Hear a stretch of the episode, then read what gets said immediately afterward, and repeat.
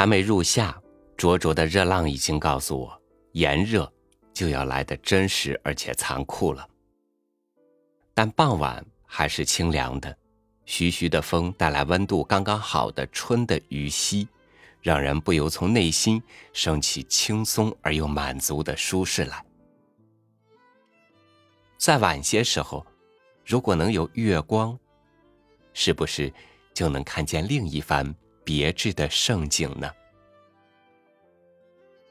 与您分享李汉荣的文章《月光下的探访》。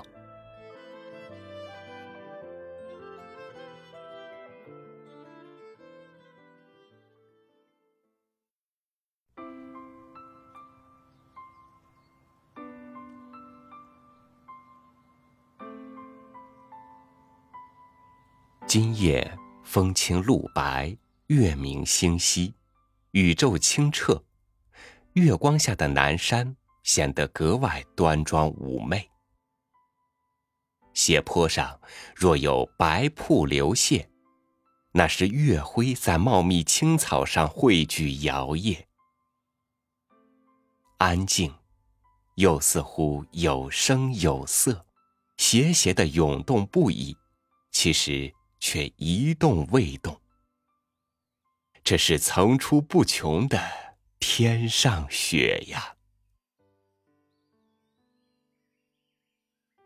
我爬上斜坡，来到南山顶，是一片平地，青草、野花、荆棘、石头都被月色整理成一派柔和。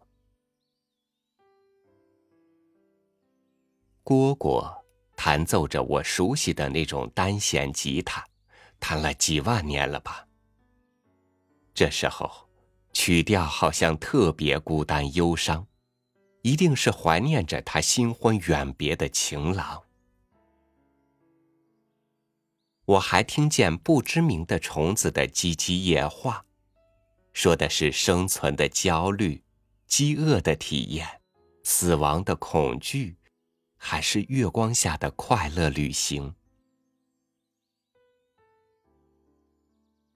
在人之外，还有多少生命在爱着、挣扎着、劳作着、歌唱着，在用他们自己的方式撰写着种族的史记？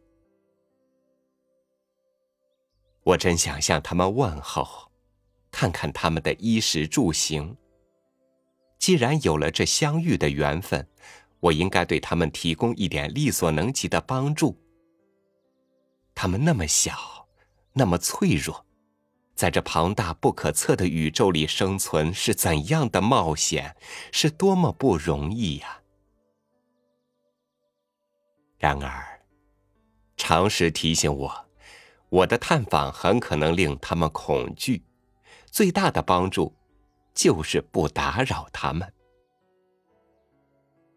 慈祥的土地和温良的月光会关照这些与世无争的孩子的。这么一想，我心里的牵挂和怜悯就释然了。我继续前行，我看见几只蝴蝶仍在月光里夜航。这小小的宇宙飞船，也在无限的做着短促的飞行，在力所能及的范围内探索存在的底细、花的底细。此刻，他们是在研究月光与露水相遇，能否勾兑出宇宙中最可口的绿色饮料。我来到山顶西侧的边缘，一片树林寂静的守着月色，偶尔传来一声鸟的啼叫，好像只叫了半声，也许忽然想起了作息规律，怕影响大家的睡眠，就把另外半声叹息咽了下去。我惊叹这小小生灵的伟大自律精神。我想，他的灵魂里一定深藏着我们不能知晓的智慧。想想吧，他们在天空上见过多大的世面啊！他们俯瞰过、超越过那么多的事物，他们肯定从大自然的灵魂里获得了某种神秘的灵性。我走进林子，看见一只树上挂着一个鸟巢。我踮起脚尖，发现这是一个空巢，几根树枝、一些树叶就是全部的建筑材料。它该是这个世界上最简单的居所了。然而，就是它庇护了注定要飞上天空的羽毛。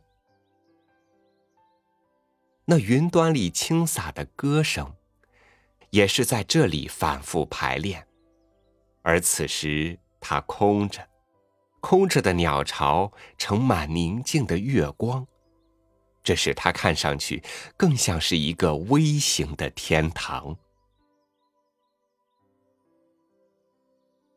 如果人真有来生，我希望我来生只是一只羊雀鸟或知更鸟，几粒草籽，几粒露水，就是一顿好午餐。然后我用大量时间飞翔和歌唱，我的内脏和灵魂都朴素干净，飞上天空，不弄脏一片云彩，掠过大地。不伤害一片草叶。飞累了，天黑了，我就回到我树上的窝，我简单的卧室和书房，因为在深夜的时候，我也要读书，读着神秘的寂静和仁慈的月光。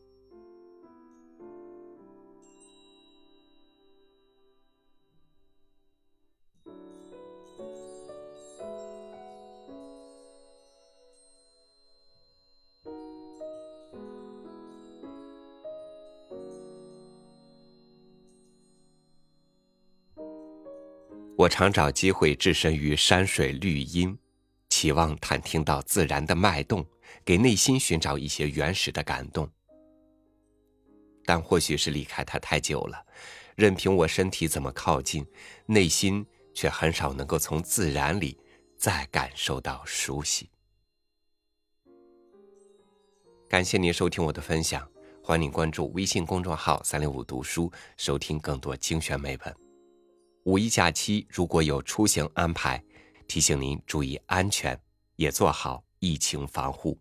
祝您假期快乐！